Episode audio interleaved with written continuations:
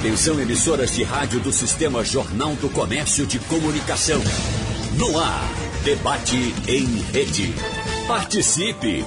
Rádio Jornal na internet. www.radiojornal.com.br Um estudo da empresa americana Shiri Payroll, realizado no ano passado, aponta que dois terços dos gerentes dizem que funcionários remotos são muito mais produtivos do que colaboradores in loco. E mais, nos últimos 10 anos, o número de pessoas que trabalham nesse formato flexível de trabalho saltou de 9% para 37%.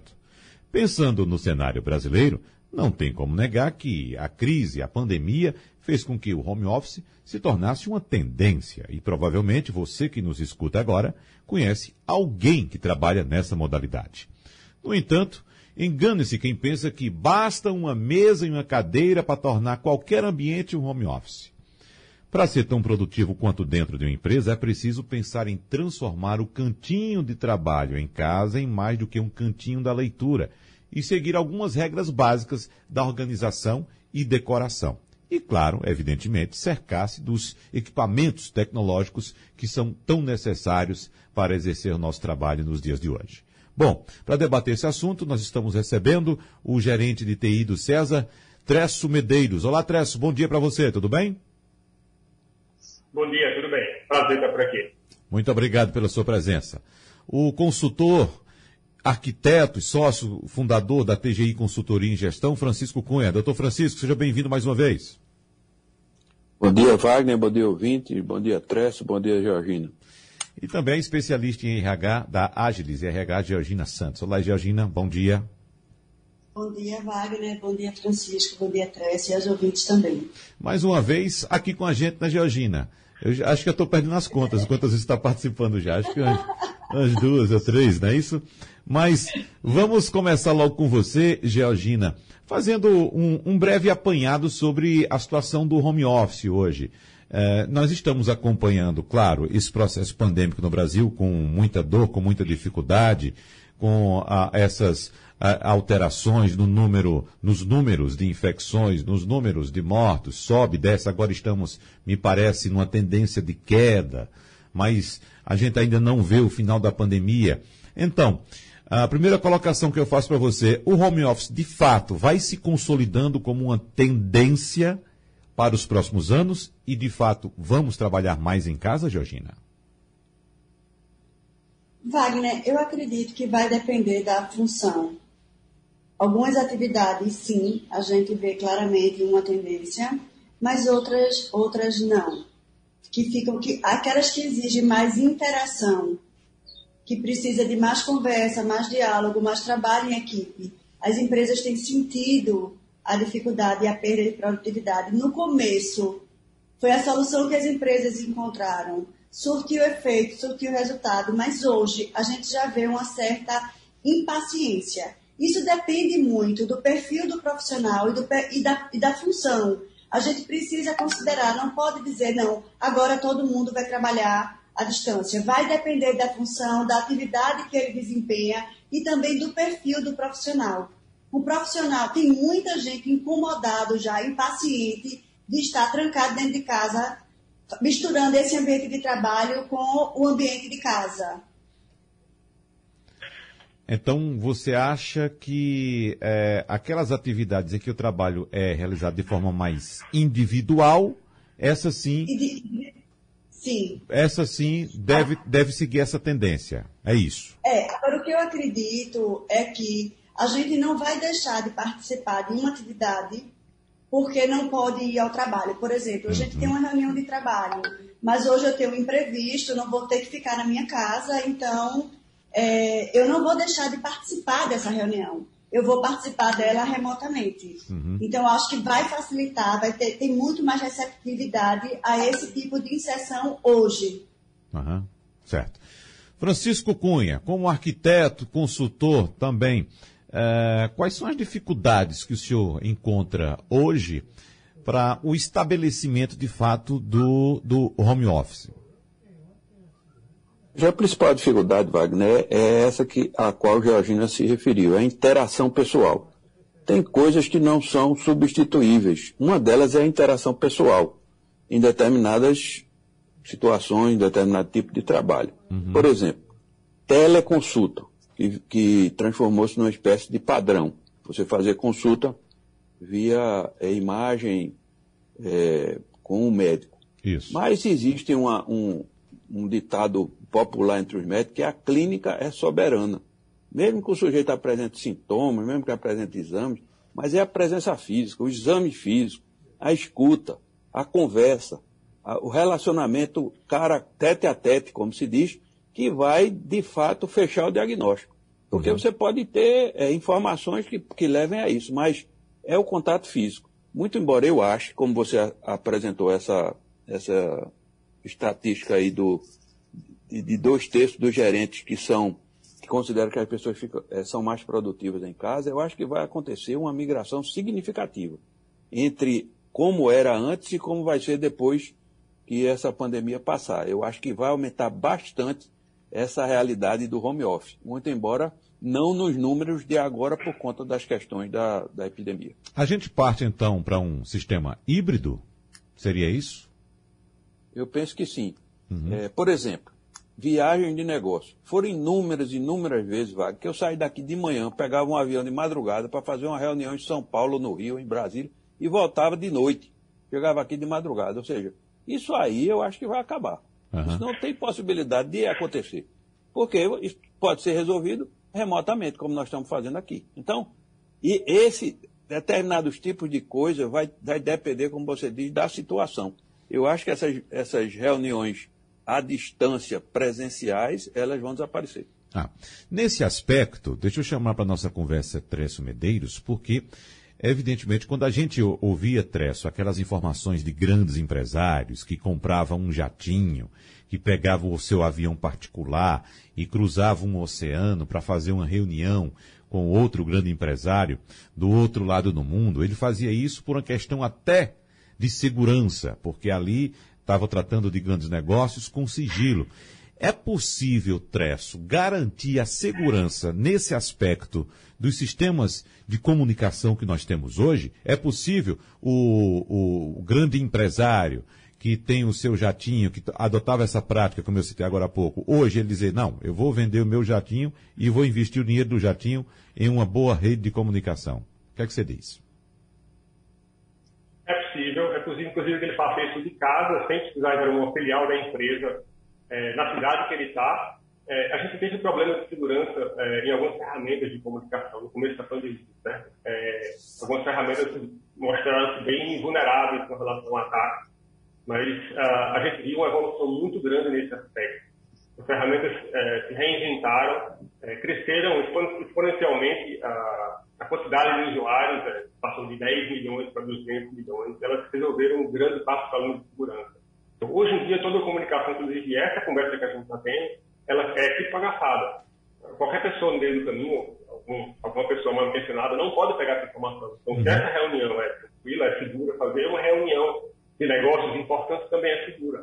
Eu consigo, inclusive, configurar, falando um pouco mais tecnicamente da, da, das ferramentas, eu consigo configurar para que, por exemplo, o tráfego, e se vai acontecer uma reunião daqui para a Europa, segunda ponta está na Europa, eu consigo configurar para esse tráfego não passar por países específicos, por exemplo, como a China.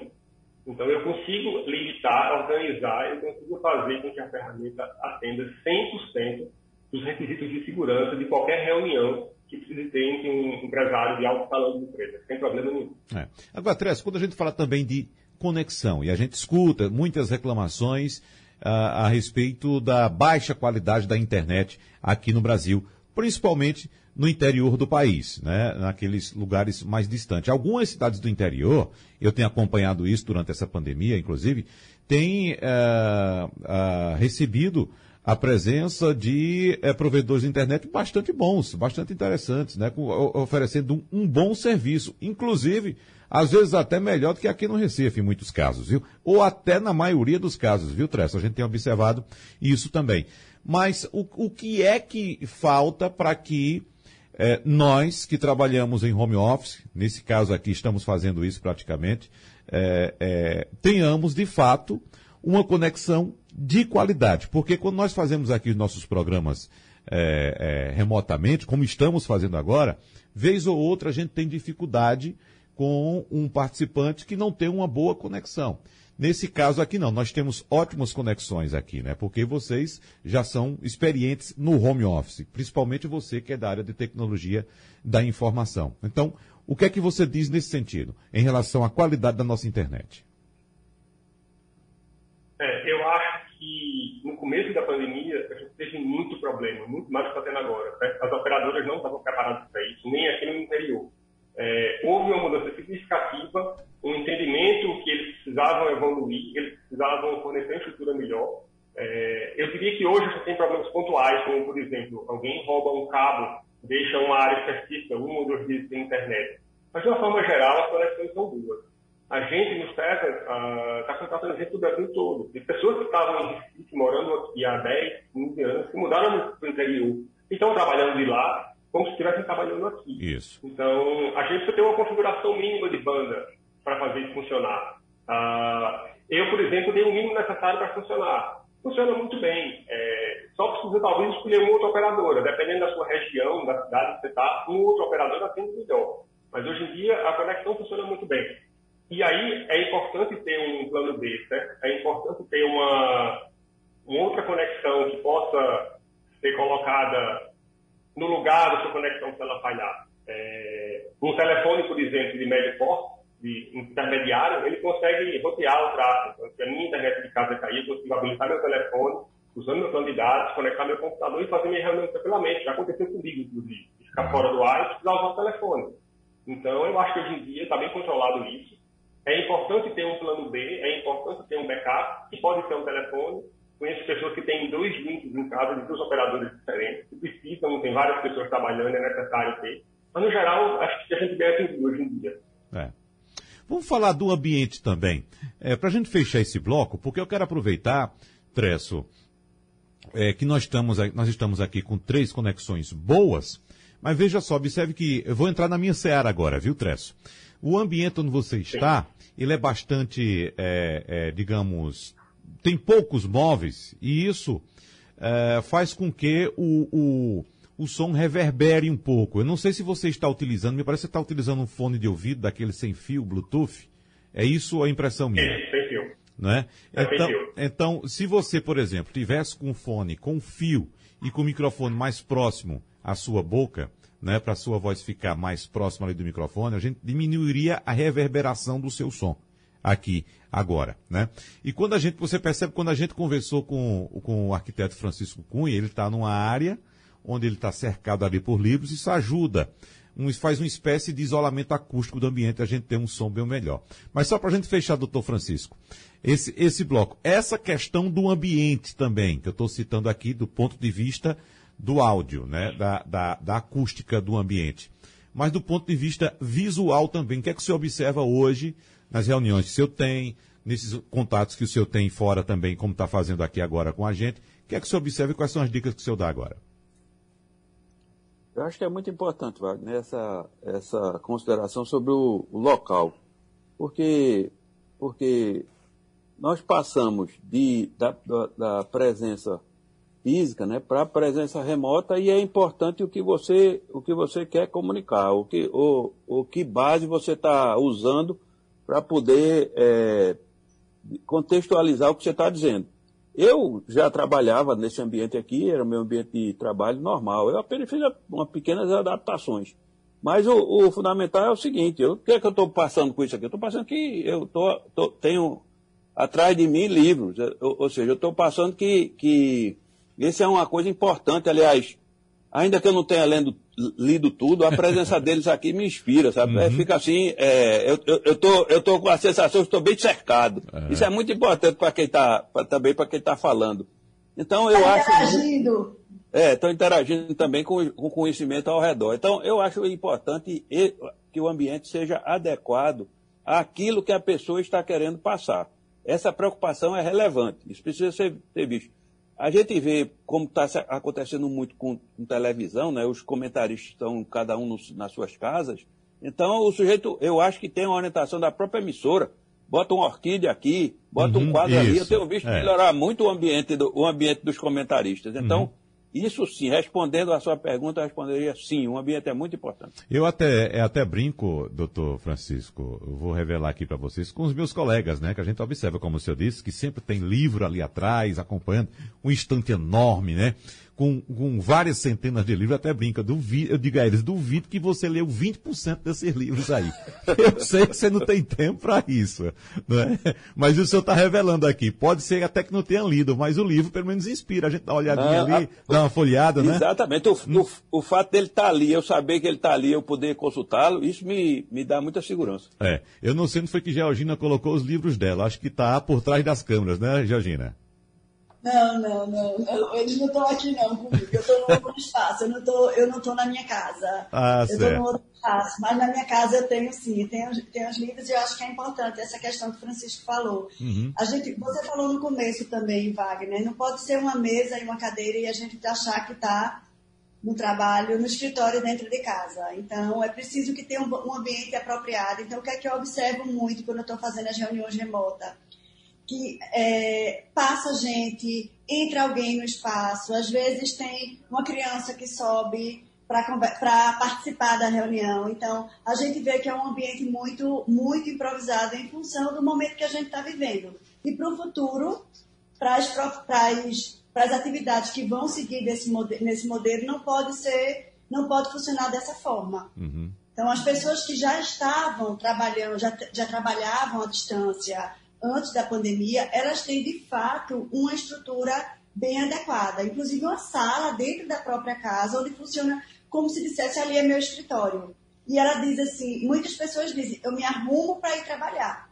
Eu não tenho deslocamento, trânsito, mas eu me preparo como se eu fosse para a empresa, faz parte. Então, essa coisa que Francisco falou, não só do ambiente, da, da, da, da aparência do ambiente, mas da utilidade do ambiente, o quanto ele é confortável para o trabalho, uhum. quanto ele está adequado, o tamanho da cadeira, a mesa. Então, trabalhar numa cama, em cima de uma cama, ou dividir uma bancada com três, quatro pessoas em casa, vai perder produtividade. E é isso que as empresas estão percebendo. Aquelas pessoas que têm um espaço adequado, a produtividade é diferente. Aquelas pessoas que têm uma identificação de maior com o trabalho mais isolado, a produtividade é diferente. E um outro ponto que a gente não tratou, mas é, são os mecanismos de acompanhamento da produtividade. Muitas empresas não estavam preparadas para isso. Então, se é difícil acompanhar a gente ali do lado, imagine fora, imagine fora de casa.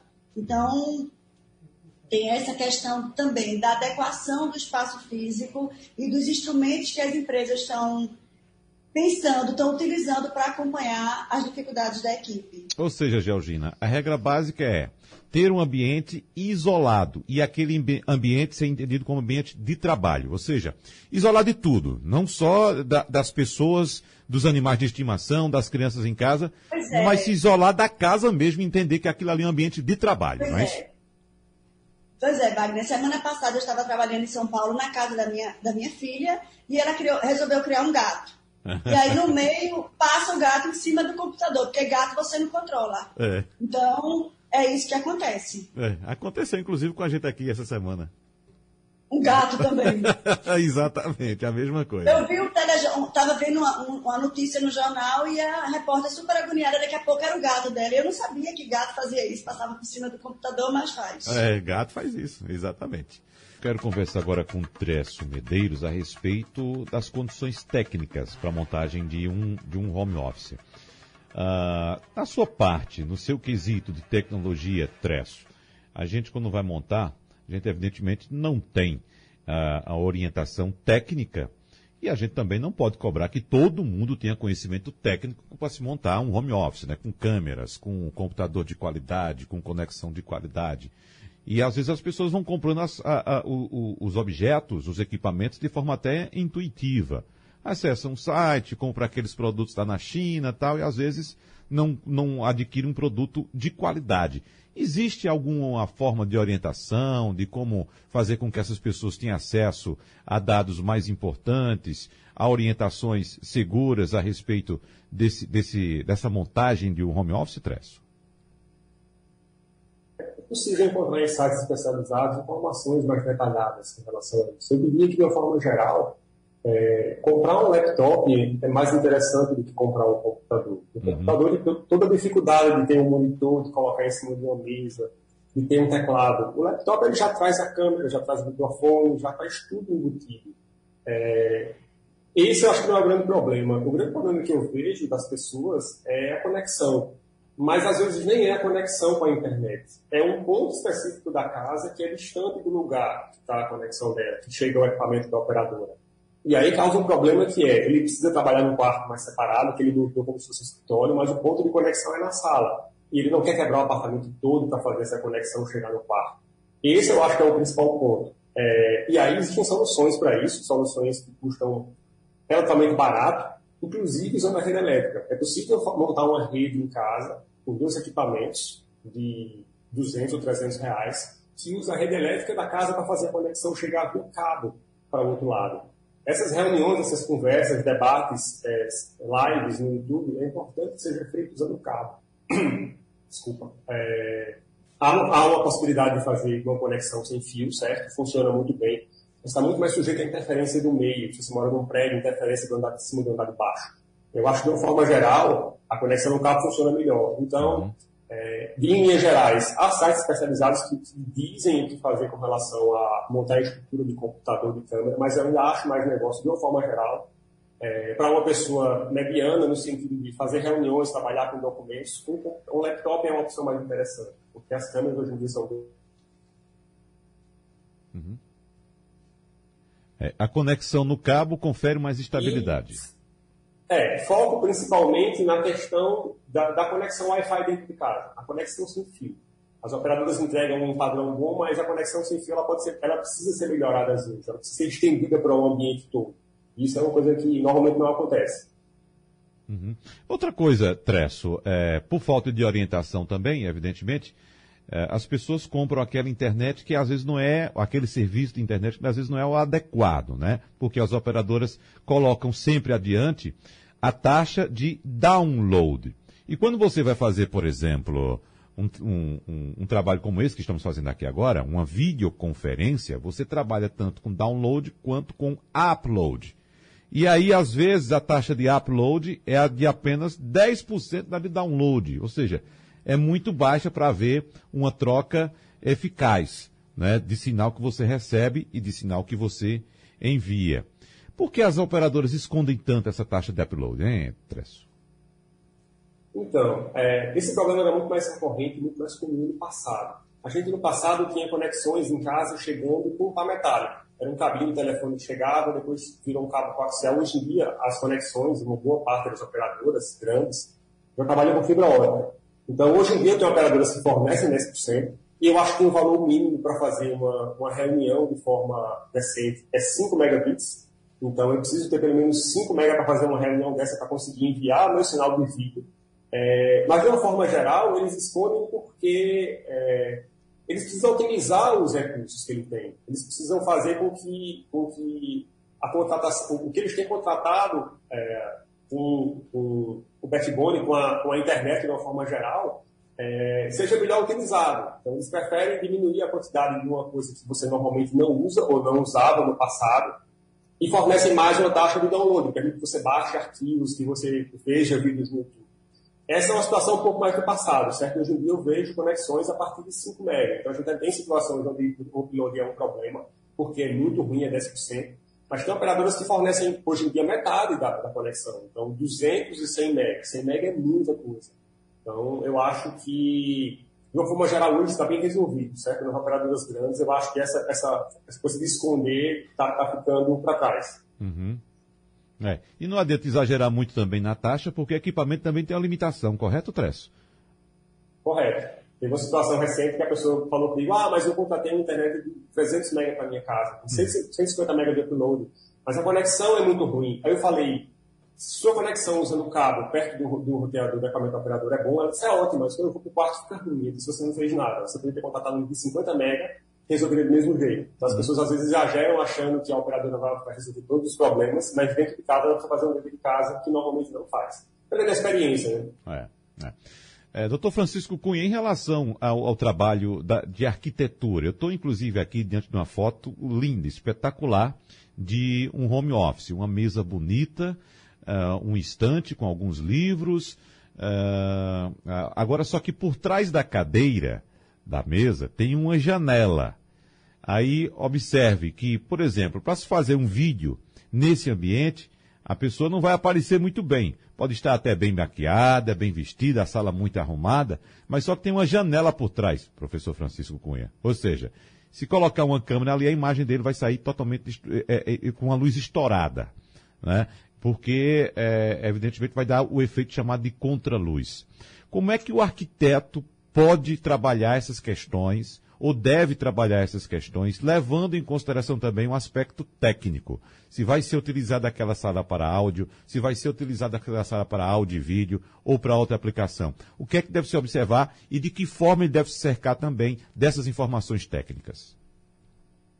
Ô Wagner, o que eu vou dizer está sob suspeição, porque faz mais ou menos uns 40 anos que eu não, não lido com arquitetura. Uhum. Eu sou consultor de empresa, apenas me formei em arquitetura na verdade, eu, eu me considero pós-graduado pelos pés, porque como eu andei muito na cidade do Recife, eu me graduei em arquitetura e pós-graduei pelos pés. Uhum. Mas, é, como eu, a gente, quando aprende, é feito andar de bicicleta, determinadas coisas você não esquece, né? É, por exemplo, eu tive que me adaptar, embora com alguns conhecimentos de, relativos a, a, essa formação, eu tive que adaptar, tive que fazer um monte de coisa que eu não entendia de luz, eu não entendia de. Aí tem que ter uma, é, um negócio redondo de luz, porque senão a luz fica incidindo sobre um determinado ponto só. Eu fui fazer uma entrevista que o cara, meia hora antes, o cara entrou para dizer, apaga essa luz, acenda isso, bota aqui. Só faltou me passar, me pedir para passar aquele pó de arroz, né? Pode, não sei como é que chama. Uhum. Aquele negócio para. Eu disse, olha, vamos, vamos com calma, porque ah, não dá para fazer tudo. Mas você, você chamou a atenção para uma coisa muito importante. Realmente, é preciso prestar atenção da incidência da luz, a, a incidência. Você não pode estar tá tá, digamos, a, é, com a luz atrás, porque vai atrapalhar a, a filmagem. Você precisa ter um, uma, uma fonte de luz direto sobre você, mas não de modo aqui desfoque. Então tem um, um bocado de pequenas, é, é, pequenas sugestões, pequenos, pequenas dicas, e a internet está cheia delas. Né? Eu, eu me, tive que me valer de algumas para poder não, não fazer muito feio. Porque de vez em quando me, me convidam para. Eu, eu, na minha própria atividade de consultoria, eu termino coordeno, coordenando reuniões grandes, e você tem que estar. A sua posição, ou a sua, a sua ambiência, deve estar adequadamente colocada de modo que você não faça feio. Então, é quase que a gente tem que aprender o que vocês, vocês de rádio e televisão têm no seu dia a dia. Quer dizer, como é que faz a tomada, né? Como é que uhum. você, é, como é que você se posiciona, Isso. a questão do som, uma série de coisas que a gente teve que aprender uhum. de, da, da pandemia para cá. Eu mesmo tive que aprender. Então eu recomendo que quem tem interesse nisso, veja os tutoriais. Tem um bocado de tutorial na internet já dando passo a passo. É. E observar também, né, Francisco Cunha, porque como o senhor disse agora há pouco, inclusive no, no, no primeiro bloco, é, senhor observou bem o cenário de algumas emissoras de televisão. Não o cenário da televisão, mas daquele repórter que está participando, daquele comentarista. Aí senhor observou que tem ali um vaso com uma planta, né? tem uma luz em certa posição. E isso, observando, a gente começa a aprender alguma coisa também, né? É verdade. O aprendizado se dá pela observação e pela referência. Né? Você uhum. é, tem, é, é, vê na internet, por exemplo, e olha o que. Olha, a minha recomendação é quem tiver dúvida, olhe para a, os comentaristas profissionais na rede de televisão. Eles estão orientados por profissionais que entendem do assunto de como se é, arrumar o ambiente para ficar numa, numa exposição de melhor qualidade. Uhum. Agora, Georgina, qual o maior receio? Uh, de quem está agora uh, partindo para trabalhar no home office sem nunca ter feito isso na vida. O, o, qual o maior medo que as pessoas têm? Eu penso que algum, o medo, tem um medo de. como se elas fossem ser substituídas. Uhum. Então é como se fosse, bom, eu vou trabalhar à distância agora, e será que as pessoas vão sentir, sentir falta de mim? Será que eu vou ser essencial para a empresa. Esse é um medo. O outro medo é, será que eu posso falar para a empresa as minhas dificuldades? e essas dificuldades não vão contar pontos negativos para mim, porque às vezes, olha, a gente não está conseguindo acompanhar o seu trabalho, é, e aí a pessoa não quer dizer, olha, eu não estou conseguindo conciliar o trabalho de casa com o trabalho profissional. Então, esse é um medo que as pessoas têm. Então, de começar a falar das dificuldades que elas estão, também estão sentindo em casa e as dificuldades que elas têm para não dar conta, muitas vezes, do que foi programado. É como se fosse, poxa, você está em casa, como é, que você, como é que você não dá conta? Então, esse medo de não dar conta, esse medo de ser substituível, de ser substituído por alguém, é como se o vínculo entre a pessoa e a empresa tivesse mais fragilizado nesse momento, mais distante, mais desgastado. Uhum. Então, isso a gente tem percebido claramente, esse receio de ser de, de não ser essencial para a empresa. Ah, e do ponto de vista da empresa, a gente foi habituado, a gente cresceu, a gente é de uma época em que a gente é, é, era muito cobrado, ainda é na verdade, né? Pelo horário, você tem que bater o ponto. Oito horas em ponto tá lá, pá, né? Você tem que sair tal hora, né? 18 horas, tá, bate o ponto lá. Então tem esse rigor com a presença física do trabalhador na empresa. Isso está ficando um pouco mais flexível hoje ou ainda as empresas ainda são muito conservadoras em relação a esse assunto, Georgina? Wagner, isso depende muito da cultura da organização e também do tipo de trabalho que você desenvolve. Por exemplo, uma recepcionista, ela precisa ter um horário porque ela tem, ela faz atendimento ao público. Mas um gestor, alguém que faça um trabalho mais de bastidor, que não que não, de, não esteja tão ligado ao horário de abertura da empresa, ao horário de atendimento ao público, existe sim alguma, alguma flexibilização no trabalho presencial. Isso depende muito, muito as empresas estão muito mais focadas no resultado que ela produz do que necessariamente na carga horária que ela está lá. Existe hoje um equilíbrio entre olhar o horário e olhar também a produção. Agora, a gente entende que algumas funções, o cumprimento do horário é, é essencial. E quando a gente leva isso para casa, é onde está onde tá um ponto importante. Como é que as pessoas se organizam para o trabalho dentro de casa? A gente não pode achar que porque está dentro de casa, eu estou disponível para o trabalho 24 horas e aí eu não organizo meu tempo. Eu, é como se eu tivesse 24 horas para fazer aquilo. Então, o trabalho entra no espaço da família, entra no espaço do descanso, entra no espaço do lazer com muita facilidade. Então, essas coisas precisam ser cuidadas, porque senão ficar mais tempo do que o necessário não é sinônimo nem de compromisso, nem de produtividade. Pelo contrário, vem um cansaço e vem uma sensação de estafa que vai prejudicar a qualidade do trabalho. Então, uhum. você começa a ficar entediado mesmo, é o mesmo espaço. Então eu preciso dar parada, eu preciso me organizar como se eu estivesse fora da minha casa. Falávamos a respeito da mudança de comportamento das empresas em relação aos funcionários no bloco passado, mas eu queria saber agora de Tresso Medeiros também, já que Tresso falou muito a respeito de tecnologia a serviço do trabalhador que quer montar um home office hoje uh, no seu ambiente de uh, descanso em casa, no caso, transformando o ambiente de trabalho agora, mas, Stress, do ponto de vista da empresa, quais são as ferramentas que ela tem hoje para acompanhar o trabalho do seu colaborador remotamente? Ferramenta de ponto, ferramenta, digamos, de uh, produtividade. O que é que se dispõe hoje para que as empresas possam utilizar e acompanhar esse trabalho do colaborador diretamente da casa dele? mesmo antes da pandemia, a gente já tinha situações onde a, a empresa tinha 50 pessoas participando remotamente. Estava preparado com relação a isso. Acho que é, todo mundo está na mesma página com relação a usar a ferramenta de comunicação para fazer reunião é importante. No começo da pandemia, a gente não sabia que ferramenta usar, a gente não sabia usar a ferramenta, não sabia, não sabia selecionar a saída, entrada de vídeo, microfone. Isso com o tempo mudou. Então, a ferramenta de comunicação acho que é mais importante.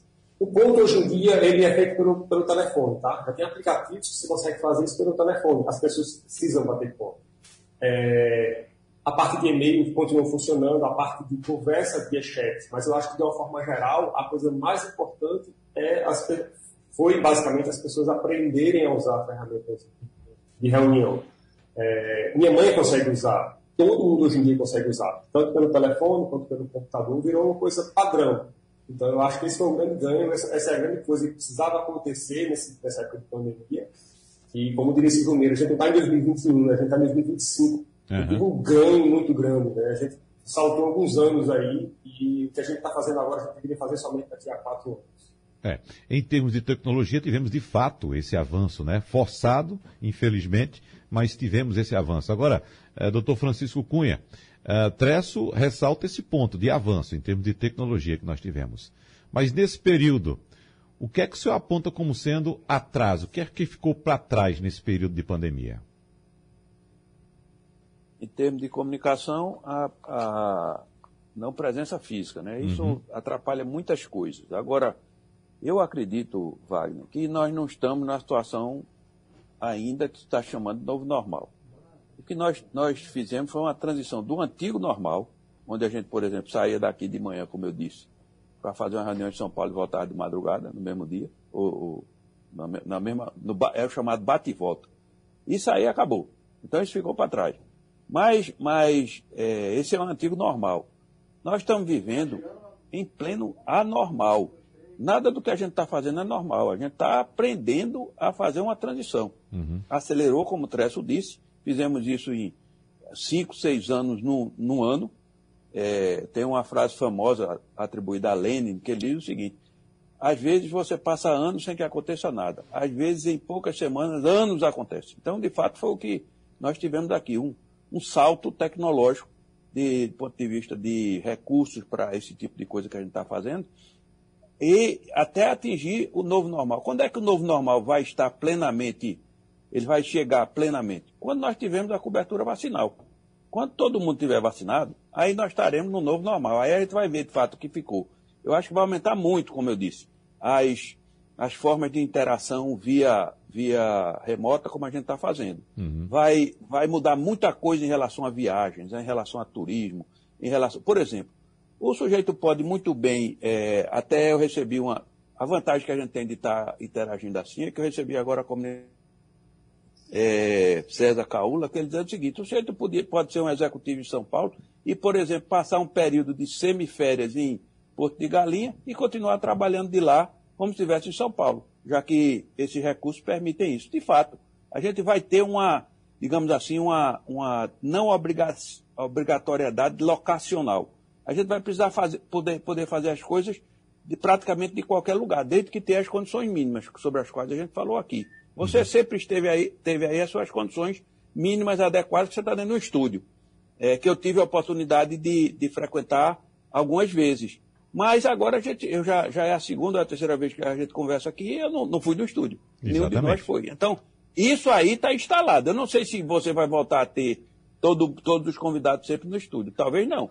Então é isso que a gente não sabe, sabe, Wagner? A gente está no meio de uma transição. É como se estivesse no meio de uma viagem. A gente não sabe o que vai encontrar no ponto de chegada é. ainda. E Tem me... algumas hipóteses, mas não sabe. Me permita lhe confessar que eu esqueci hoje de estar no meu estúdio em casa.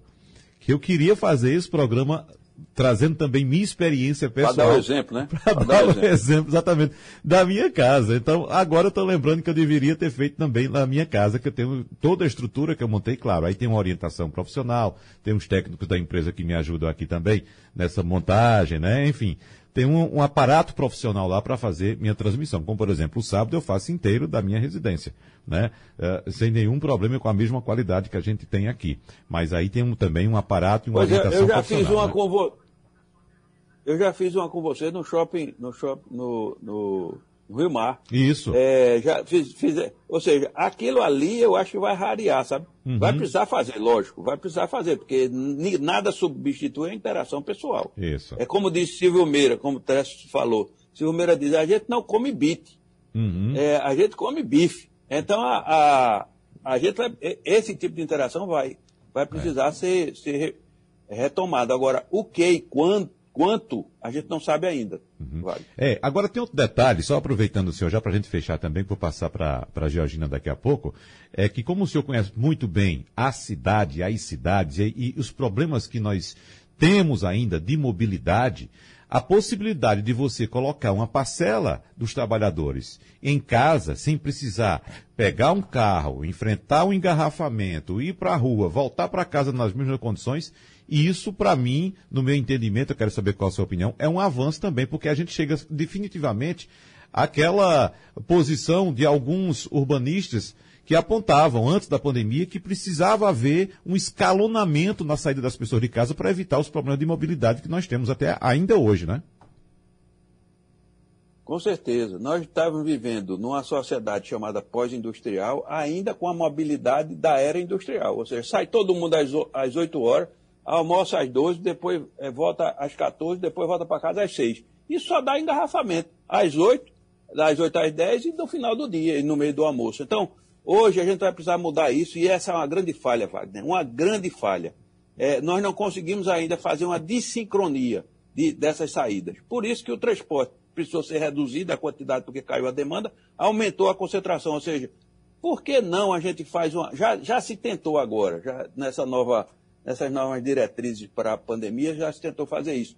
Mas a gente tem que radicalizar. No Fora Pico, os ônibus estão vazios. Uhum. A gente tem que botar o pessoal para andar no fora pico, ou seja, utilizar a capacidade máxima dos ônibus e do transporte coletivo sem aglomeração. E isso está faltando. Essa inteligência, infelizmente, ainda está faltando, Wagner. É. A gente precisa avançar muito nisso ainda. Francisco Cunha, eu agradeço muito a sua presença aqui mais uma vez no nosso debate, colaborando sempre com a gente aqui. Muito obrigado. Quero agradecer também a Tresso Medeiros. E, e já me despedindo também de Georgina, eu quero deixar a última palavra para você, Georgina, para que você possa dar as últimas orientações para quem está agora no home office nos acompanhando ou quem para quem, quem pretende migrar, sair de dentro da empresa e trabalhar em casa. Quais são as orientações fundamentais que você passa agora? Não é a dama em primeiro lugar, não. A dama é no final, né? A dama no final. Não, mas o final é quando fecha, é o, é o ponto mais importante. é, Wagner, eu acho que tem essa questão do espaço físico, da organização do espaço físico, é muito importante. E da organização do dia a dia de trabalho. Separando bem que momento eu começo a trabalhar, em que momento eu paro, faço as pausas o horário do almoço, não deixar que o trabalho ele se transforme é como se eu dissesse, meu dia está completamente disponível para o trabalho. Então, eu considero importante que a pessoa trate como se estivesse trabalhando dentro de uma empresa, com a organização do trabalho e do espaço físico também. Um outro ponto que é importante é manter a questão da interação com a empresa. Em que dias eu posso ir na empresa, com como é que eu falo com o meu supervisor, com quem está acompanhando o meu trabalho, para não perder esse vínculo. Porque é essa interação que faz com que a gente construa um, o vínculo de solidariedade, de empatia, de um trabalho em equipe, uma visão de coletivo, que é fundamental para as empresas que querem chegar no futuro. Então, essa história de que cuida da agenda de trabalho, cuida do ambiente de trabalho, mas também cuida desse vínculo com a empresa e com os outros colegas de trabalho, para que dá, dá esse sentido de unidade e de pertencer àquele grupo. Muito bem. Georgina Santos, especialista em RH da Ágiles RH, muito obrigado mais uma vez pela sua presença e mais uma vez agradecendo a presença do arquiteto Francisco Cunha, consultor também, e do gerente de TI do César, Tresso Medeiros. É você que nos escuta, muito obrigado pela sua audiência.